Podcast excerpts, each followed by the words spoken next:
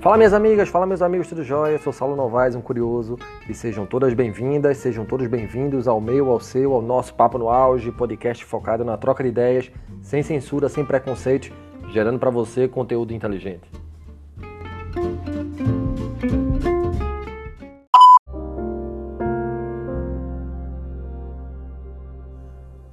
Setembro passou, mas nunca é tarde para falarmos de um assunto extremamente relevante: o suicídio.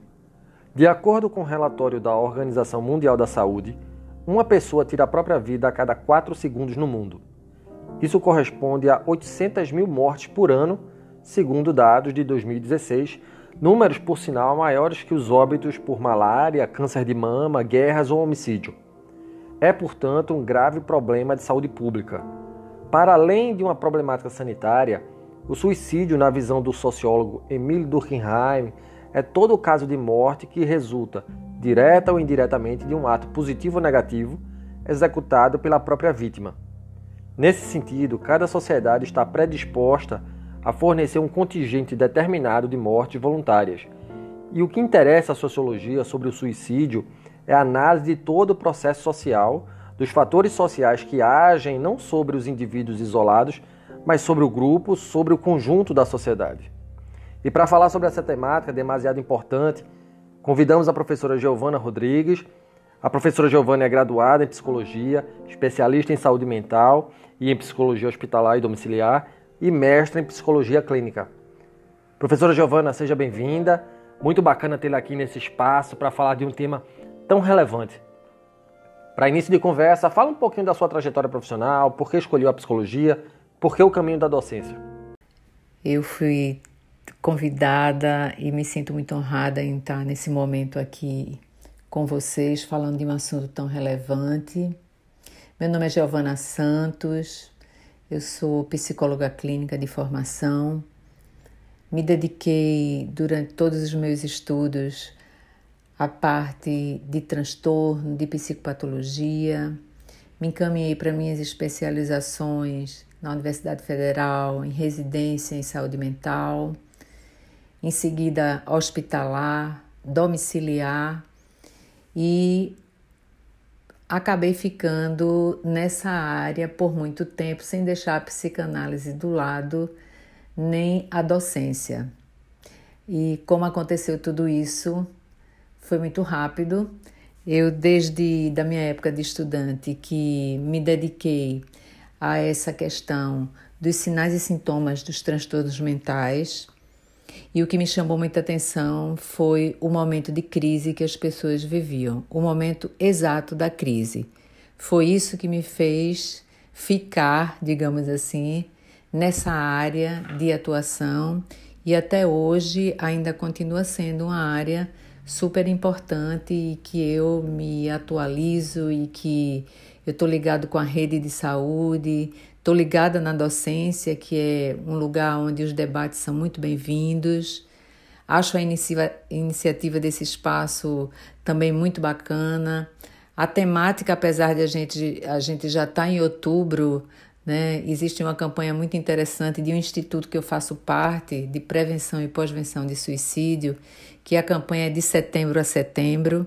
Então, é o ano todo um assunto que a gente não deve parar de falar nem de discutir. Então, nesse momento, a minha apresentação é de uma forma bem simples para a gente ir para as primeiras perguntas.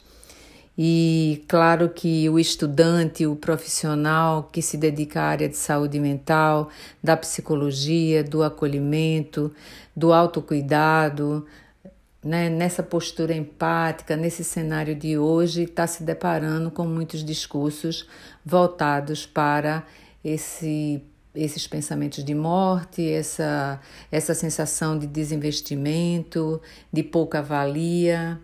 E nisso tudo a gente começa a atuar de forma preventiva e estando muito atento que isso não pode ser amordaçado, não pode ser calado precisamos dessa voz né, nomeada.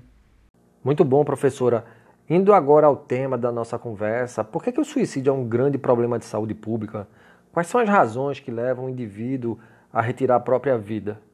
São duas perguntas fortes. E aí, assim, meus comentários para essa pergunta e tentando responder é primeiro falar um pouco da saúde pública. É, eu penso muito que o trabalho é, em rede, de assistência em rede, e desde quando aconteceu é, a militância, os ativismos e a própria reforma psiquiátrica, é, muitos de nós que trabalhávamos na área da saúde mental nos deparávamos com a questão do suicídio. Na verdade, é, o suicídio ele parece até um ato isolado, mas na literatura ele é muito claro é, as questões associadas a alguns tipos de transtorno.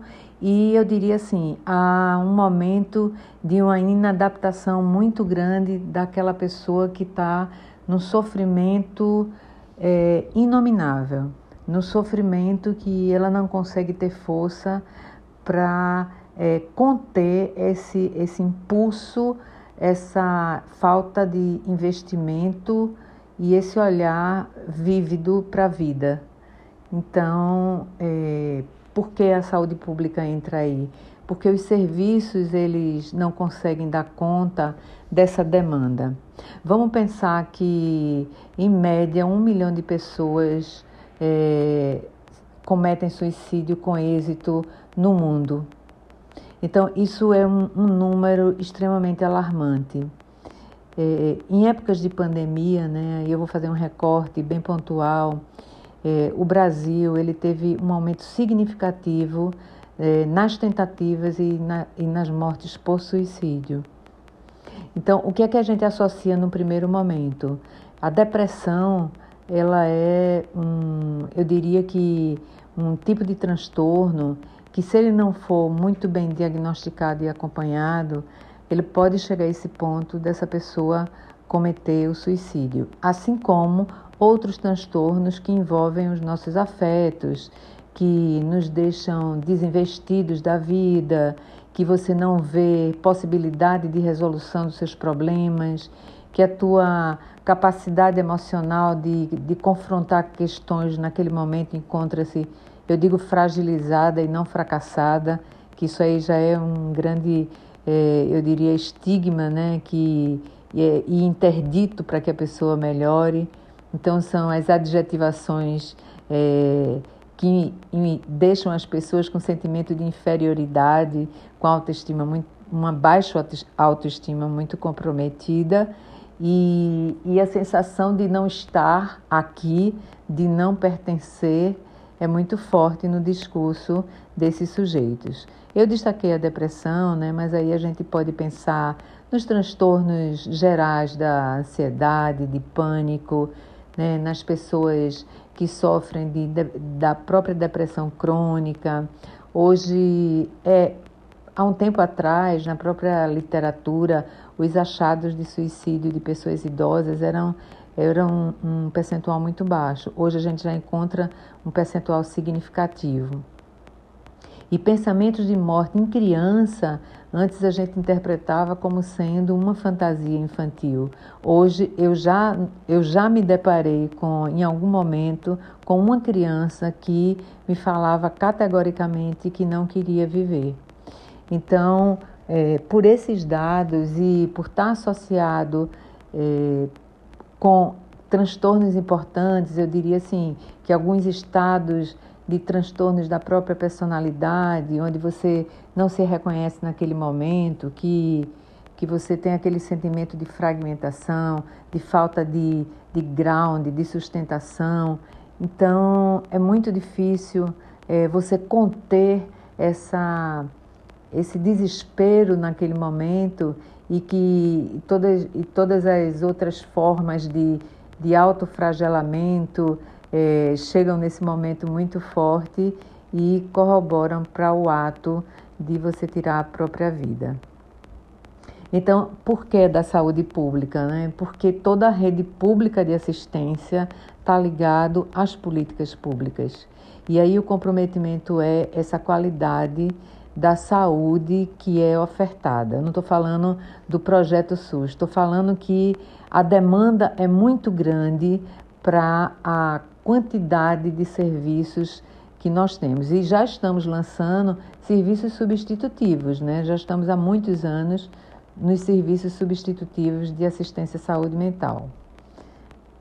Então, a minha reflexão é, é muito mais ampla de você já observar muito anteriormente o que está se passando na vida daquela pessoa e observar os seus sentimentos de esvaziamento, de desvalia, de, de uh, daquele sentimento muito importante e relatado em outras palavras, mas assim, é a falta do pertencimento, é a falta do reconhecimento, e aí a gente passa a pensar em insegurança, em baixa autoestima, em falta de investimento na vida, falta de desejo para o mundo, falta de sonhos, falta de relacionamentos, relacionamentos que eu falo assim, relacionamentos é, que consigam dar uma borda nesse momento tão angustiante que essa pessoa esteja vivendo, porque a família também acaba é, sofrendo muito e as pessoas que convivem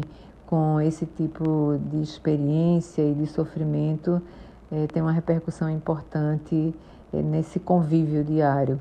É, os dispositivos que, que as pessoas utilizam para ou acalmar ou para compreender ou para tentar evitar, nem sempre são dispositivos eficazes, porque na verdade isso é uma questão de especialista, né? É uma questão de, da psicologia, da psicanálise, é, das áreas todas da saúde mental, há um envolvimento de uma interprofissionalidade aí que a gente não pode é, deixar de fora. Por ser tão forte, né? Por ser tão forte, por ser tão impactante, né? Você falar de morte, de finitude, e você fala disso quando é um óbito, né?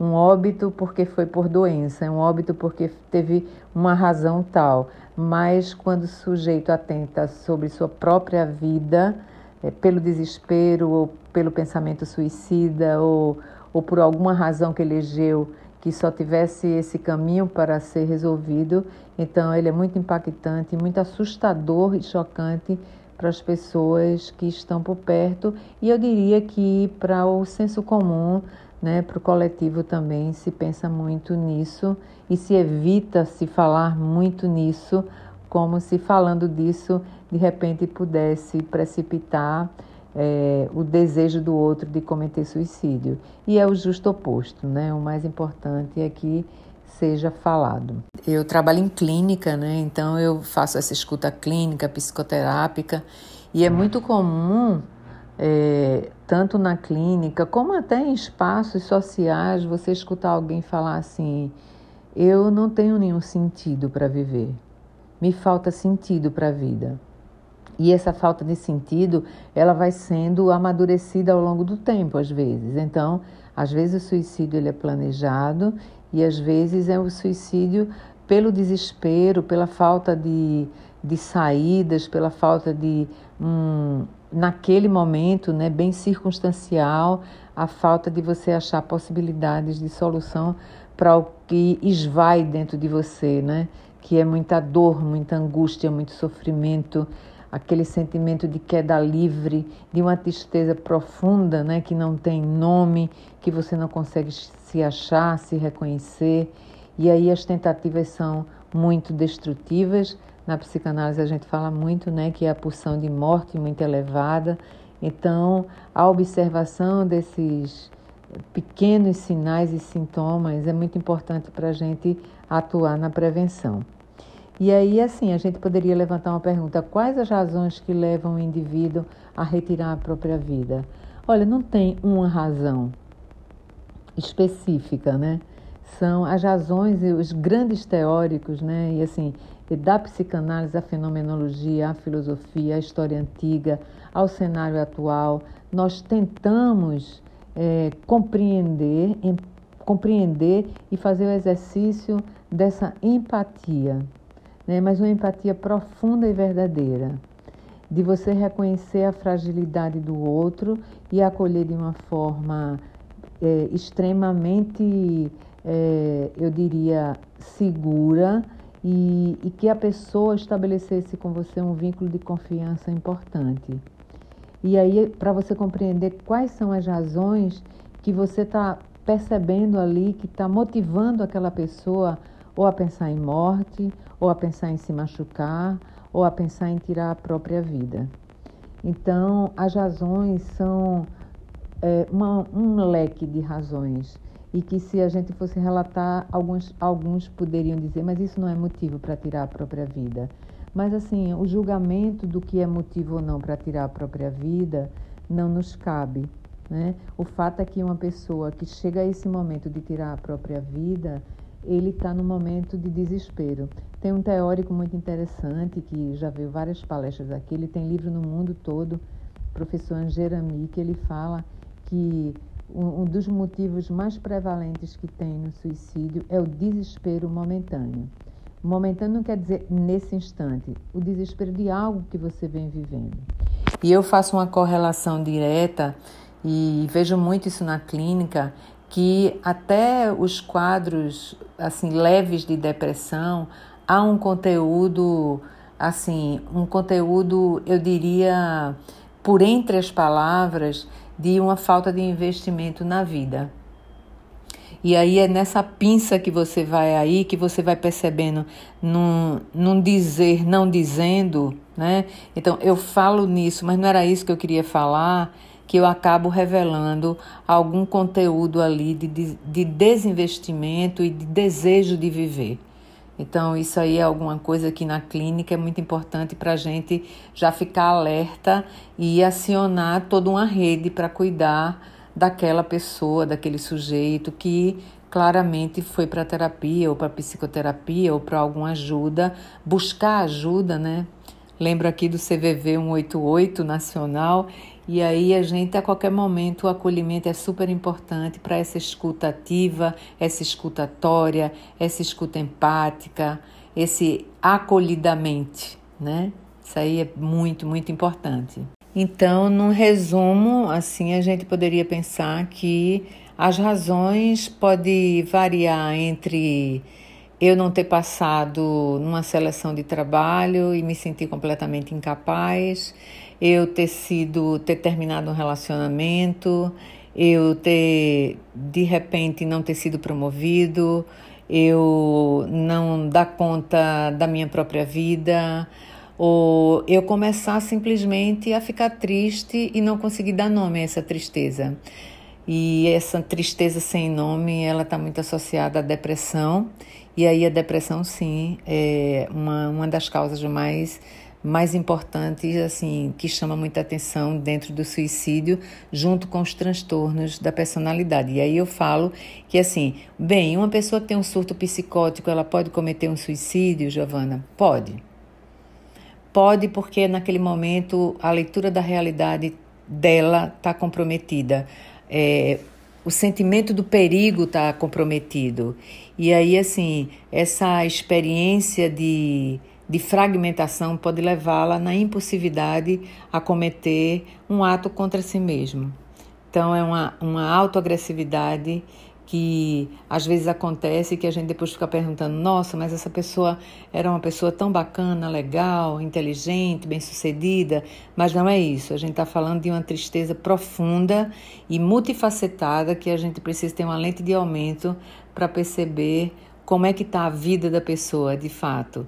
Né? Como é que ela comunica é, sem comunicar que ela está assim? Quando a gente se debruça sobre os números, professora, o que se percebe é que o suicídio é a principal causa de morte entre jovens de 15 a 24 anos. E aí eu me pergunto, né, por que, que isso acontece, professora? Eu diria a você que hoje, é, e aí eu vou lembrar um, um, livro muito bacana que a gente estuda em psicologia, que é de um teórico Bauman, muito maravilhoso, que ele fala muito é, dos sentimentos e dos afetos líquidos, né? Inclusive tem um que é amor líquido. Então, a liquidez hoje e essa exigência de performance altíssima para o adolescente e para a necessidade de encontrar seus pares e ser reconhecido dentro dos seus grupos de pares e com e com a evolução e a rapidez da tecnologia, então, existe um fator chamado solidão, que, que é, é assim, alguma coisa que exclui, incluindo, mas que isso é, inexistente, é como se fosse uma fantasia. E aí aquela pessoa é de um jeito na rede e na vida é de outro jeito. Então, quando ela sai é, da conexão, né, quando ela não está conectada, ela está só. E aí esse adolescente, além de tudo que ele já vive de mudança, de transformações, de papéis que ele ocupava na infância que não ocupa mais, de uma responsabilidade que se aproxima, de uma exigência de uma escolha de uma profissão, das relações amorosas, se é aceito ou não, da sexualidade que desperta assim, né, velozmente como um carrossel e, e o adolescente enfrenta tudo isso de uma maneira muito voraz e ao mesmo tempo muito confusa. Então ele precisa ele precisa de um, de um lugar e esse lugar nem sempre ele é decifrado, ele é encontrado ou, ou esse adolescente é compreendido. É, e assim, não existe culpados nem inocentes, né? Existem situações, situações que a gente tem que cuidar e buscar ajuda. É, um jovem de 24 anos, ele ainda está em processo de maturação. E aí, assim, entre 15 e 24 anos, a gente pode pensar numa numa solução muito imediatista, né? Aí entra o que eu falei da liquidez. Tudo tem que ter uma liquidez, inclusive a vida. Então, eu me corto porque a dor de me cortar, ela supera a dor da minha angústia. Eu me corto porque é, eu sentir esse, esse, essa dor, né, esse corte, isso aí, de alguma forma, isso neutraliza o meu sentimento de vazio interior que eu não consigo dividir. E é aí onde entram as pessoas que é, podem ajudar, né? que são os especialistas. Eu diria que essa resposta para essa pergunta que você me fez é muito isso. É o adolescente que ainda está num processo de maturação, está num processo de transformação, está entrando numa juventude, está entrando numa universidade e tudo vai mudando com muita rapidez e convocando ele para milhões de coisas que até então ele era uma criança ou um, ou um puber, né? ou um, um adolescente apenas. Então ele estava querendo conhecer o mundo e o, o mundo se apresenta dessa forma né? engolindo, maltratando, reprimindo, acusando, julgando, excluindo, maltratando. Então, aí quando chega em casa a luta fica desleal entre essa família que tenta e o mundo lá fora. Essa, esse cenário de hoje da contemporaneidade. E aí, para esse é, essa faixa, a gente vê um aumento de suicídio muito grande, porque eles não acham sentido e nem conseguiriam achar essa, essa bússola nesse momento, porque eles estão numa, num crescimento muito veloz e essa rapidez engole a capacidade deles é, de pensar, de refletir e até de deixar viver isso de uma forma mais espontânea e dando nome, conversando. Enfim, há um, há, é um momento muito delicado. Quando a gente fala de homens e de mulheres, há distinção das razões que levam ao suicídio em cada gênero? Eu vou ir muito pela literatura. E aí, assim, né, falar em gênero para mim seria um, um corte de um tema extremamente importante que merecia é, um outro encontro para a gente falar nisso. Isso é uma, uma população que é, falando de, de gênero, né, e das pessoas que estão, é, elas se sentem, elas se, elas sentem de uma forma que elas não são, e aí a necessidade da transformação. Então, é, o homem trans, a mulher trans, aí a gente estaria, esse recorte seria para um outro momento.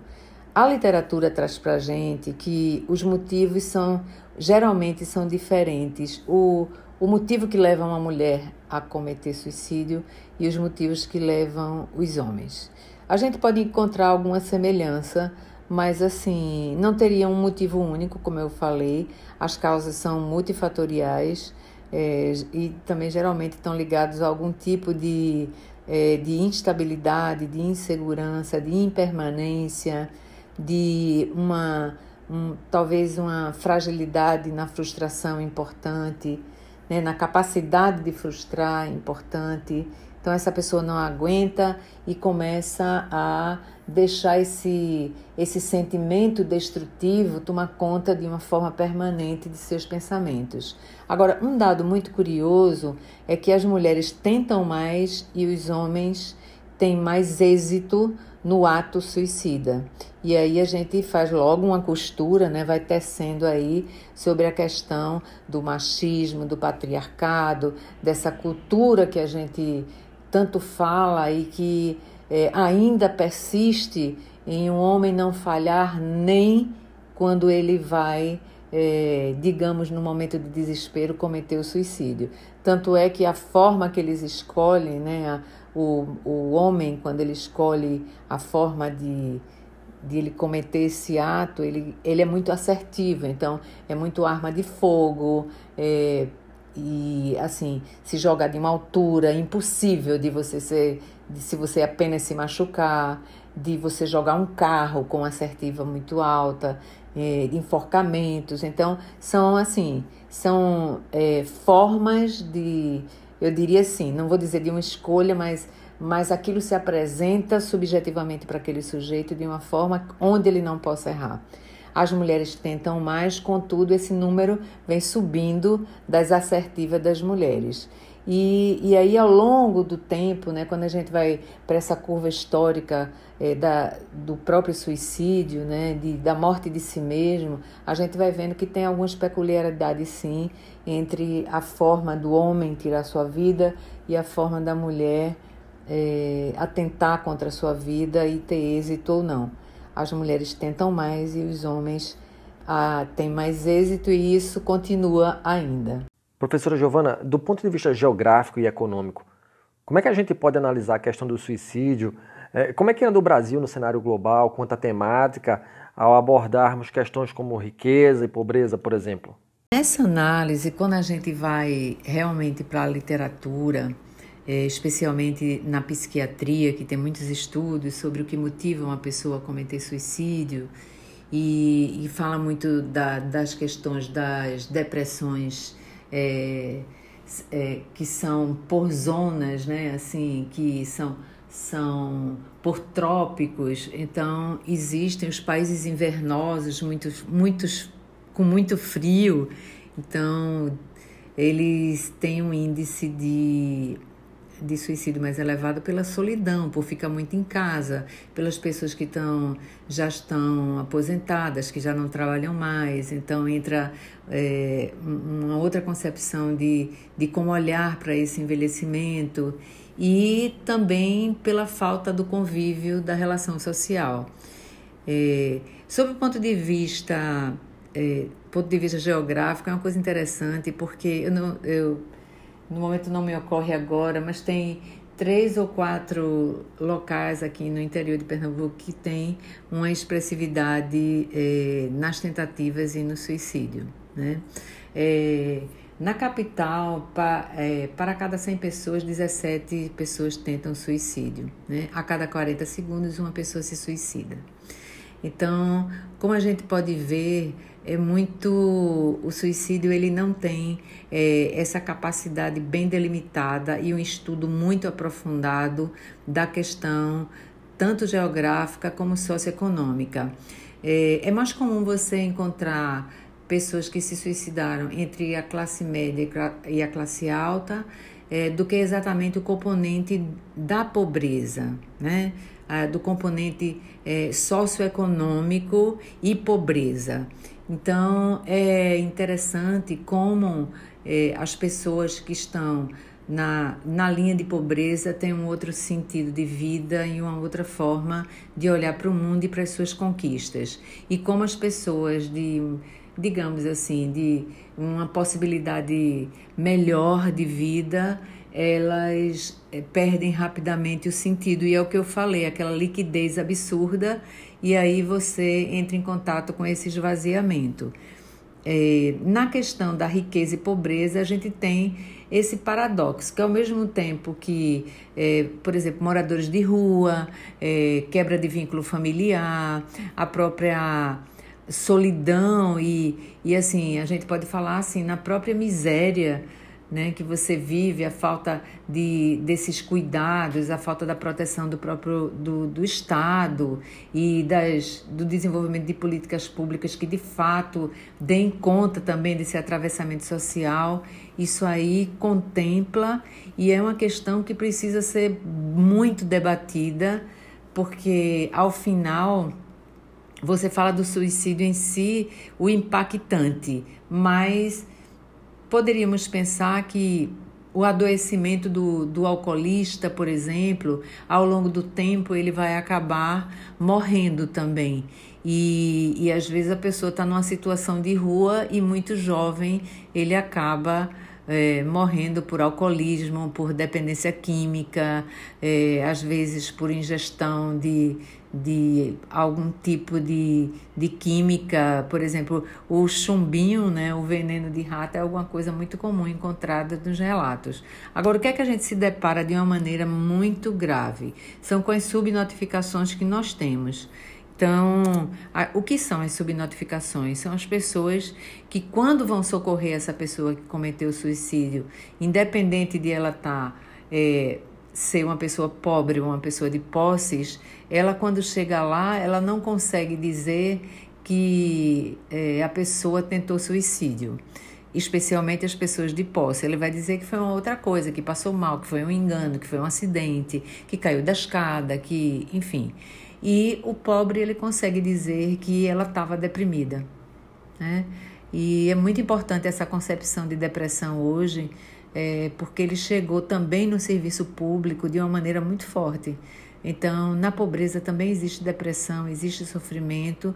A gente não tem uma, uma epidemiologia é, exatamente precisa sobre isso, porque o suicídio não tem, mas que a gente escuta também as pessoas que são pobres, ou, ou assim, especialmente eu estou dando esse recorte de moradores de rua, pessoas que não têm é, um lugar para dormir, é, uma alimentação possível.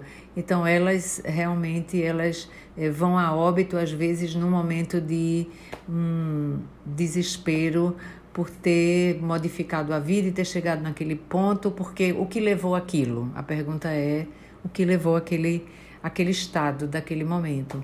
E tem pessoas que saíram de condições muito boas e que hoje são moradores de rua é, e assim moradores de rua em situações de vulnerabilidade gravíssima, né? Por isso o trabalho tão forte da redução de danos é, na proposta da, da, dos estudos e trabalhos e intervenções da dependência química. E quanto à hereditariedade, professora, é possível afirmar que o pensamento suicida é transmitido de pais para filhos? Eu diria para você que a questão da hereditariedade hoje, e aí a pergunta é bem interessante, que é assim, né, é transmitido de pais para filhos, né? É, se a existência, né, se, se a existência, se o meu, a minha vida, a minha construção, a minha, minha biografia, a minha história, ela se constitui de um grande mosaico que, numa contribuição de várias ordens, eu diria, e de vários papéis, e de vários lugares, e de várias pessoas. Então, eu sou criança, eu tenho aquele momento, eu sou, é, eu sou bebê, eu tenho um momento, eu sou criança, eu sou, eu estou entrando na adolescência, sou adolescente, sou jovem, sou um jovem, jovenzinho, sou um jovem adulto, entrei na idade madura, então, cada momento da vida que a gente passa, a gente vai, é, é, digamos, tendo as nossas inscri inscrições cartográficas, né? Então, nós temos a nossa história, a nossa biografia. Então, exatamente o componente de hereditariedade, isso aí não. Eu diria que isso é mito. Isso é mito e, e assim, claro que você às vezes escuta uma história de uma família que teve repetições, mas aí é uma problemática que existe dentro daquele núcleo. Não é um, não é no, digamos, no mapa de, de, de DNA que você vai encontrar esse, esse componente. Né? O suicídio é alguma coisa de um desespero, né? de um adoecimento, de, de uma impulsividade, de um descontrole, de um sofrimento profundo. né, de uma fragmentação. Então, isso a gente pode encontrar, por exemplo, no DNA a história de, uh, de depressão recorrentes na família. Mas necessariamente uma pessoa que tem depressão, ela não se suicida. Ela pode, inclusive, é, dentro de que a gente entende como cura, ela fica curada mesmo. Né? Então a gente não pode fechar nessa ideia de que isso é as famílias suicidas. Isso tem muitas histórias, muitos livros, né? Tem muitas lendas sobre isso. Há de ter alguma história que seja de fato fonte, eu sei de algumas, mas eu é, prefiro prefiro é, me nortear nos meus estudos e intervenções no que realmente a gente tem como achado clínico e como achado da própria ciência. Falando em soluções, professora, o que fazer para atenuar o sofrimento de quem pensa em dar cabo da própria vida? Quais são os procedimentos clínicos e que protocolos sanitários lançar mão para salvar vidas?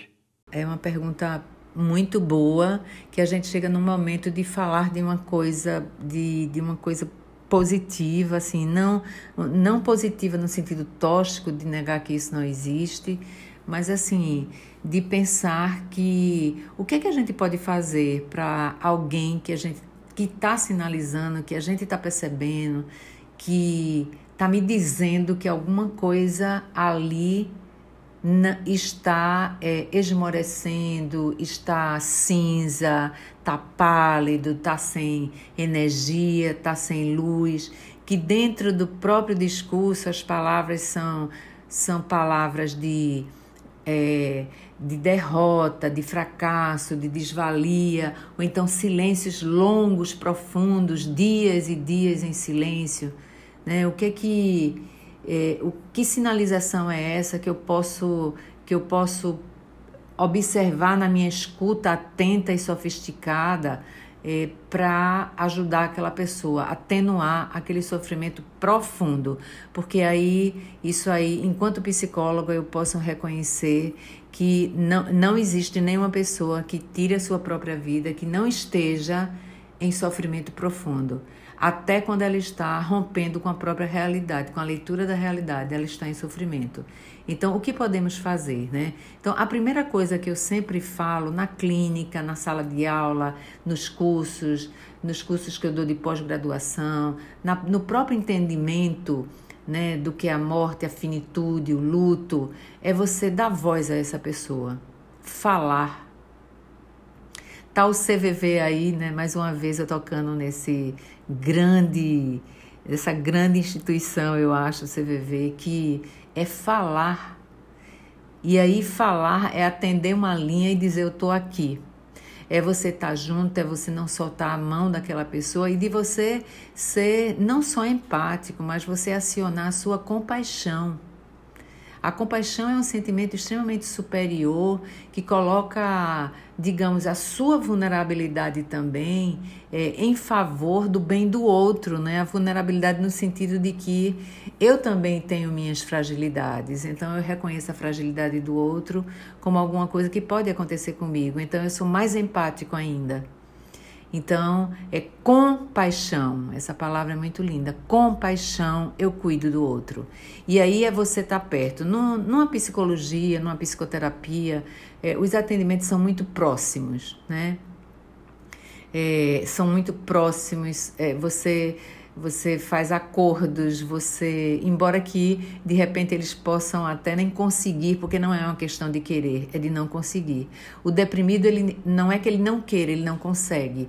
Por isso que ele às vezes é tão mal interpretado. Então é uma tristeza tão profunda que você não, não consegue ter força nem para nomeá-la. Você se perde em si mesmo né? no sentido da vida, no sentido do que representa as pequenas coisas que você não consegue mais olhar e dar valor. Então, às vezes a gente estranha muito quando uma pessoa é, pode verbalizar aquela pessoa tem tudo para ser feliz e no entanto tentou suicídio ou se suicidou. Não é assim. Né? Uma coisa que não podemos é julgar ou mensurar o sofrimento do outro. E esse esfacelamento né, desse eu nesse momento de desespero não nos cabe julgar de forma alguma, apenas de acolher. Eu acho o acolhimento uma grande intervenção. Eu acho o acolhimento, uma escuta ativa, um lugar de porto, um lugar seguro que você possa falar. É, isso não quer dizer que você tenha uma garantia de 100%, mas que você pode passar para aquela pessoa que ela ali ela pode nomear e ali ela não vai ser adjetivada, nem julgada, nem analisada no sentido de é, de depreciar ou diminuir ou, ou ser pejorativo ou, ou de repente não levar a sério e dizer que não pode, que não consegue, ou que você e que isso não te leva a nada e vamos no shopping, vamos viajar, isso não resolve. O que resolve é o afeto. Efetivamente o afeto honesto, sincero, é você estar tá inteira ali naquela relação, especialmente na, eu, eu diria, na inteireza da, da ética da relação é, terapeuta-paciente, fundamental na psicologia isso, e aí realmente isso faz a diferença. E realmente faz. A prática a gente vê que faz uma diferença. Esse lugar onde você pode de fato ser, ser o que você realmente é e falar realmente o que você está sentindo. E até o seu silêncio ele ter ele ter lugar de acolhimento. Isso aí é fundamental. Seu silêncio, seu choro, né, suas feridas, seus cortes. Então, isso é bem importante. E os procedimentos clínicos né, e protocolos sanitários que a gente pode lançar mão, a gente tem uma rede pública. Eu costumo dizer que a nossa proposta de saúde pública ela é incrível. E assim, se a gente for realmente fazer uso dela de tendo a vontade, a vontade da realização, ela funciona de verdade. Então, a primeira coisa que nós devemos fazer quando tem alguém que sinaliza isso, ou que você percebe, ou que você é sensível para perceber que nas entrelinhas tem alguma coisa ali que comunica, ou que se não comunicar numa emergência, você leva para um serviço de emergência de psiquiatria ou, ou, de um hospital geral, ou de uma psicóloga, ou pede uma ajuda em domicílio, ou leva para um CAPES e procura ajuda procura ajuda, que lá eles vão ter os protocolos todos que nós vamos precisar lançar mão para salvar a vida. Eu diria assim, né, que além disso nós temos vários serviços, algumas ONGs muito bacanas que tem esse espaço de fala, de acolhimento, de acolher os sobreviventes, né, os enlutados de quem perdeu as pessoas, isso também é extremamente importante e a gente vai indo nessa insistência, né? E essa insistência, eu diria, é, de uma intenção incrível de mostrar para a pessoa que minimamente ela pode sair daquela situação. E de fato sai. E de fato nós conseguimos, é, mesmo diante de, mesmo diante de um quadro de um percentual tão alto, né? A cada 40 segundos uma pessoa tira a própria vida, mas assim, se não fossem as intervenções, quanto estaria esse, esse percentual todo, né? Mesmo diante de uma situação pandêmica, de uma situação de distanciamento social, de experiência de vazios, de muita solidão, de você se deparar com um estrangeiro dentro da sua própria casa, né? No sentido de que eu não conhecia você e eu estava com você há tantos anos aqui, então do desamor, né? Da desesperança então esses sentimentos todos eles precisam ser falados, debatidos em grupos, em família, individualmente, com muita delicadeza, né, com o tempo que for preciso. E isso aí eu acho que é uma atitude extremamente amorosa com o ser humano e fundamental.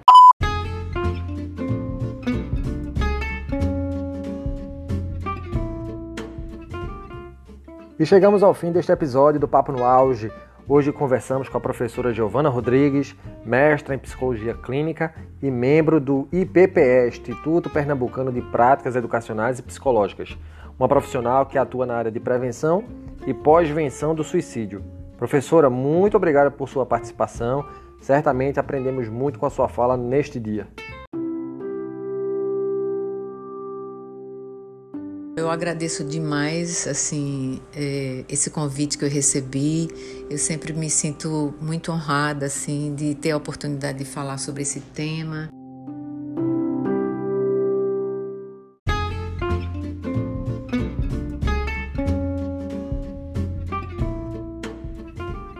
E lembro a vocês que nos escutam de nos seguirem nas plataformas agregadoras de podcast.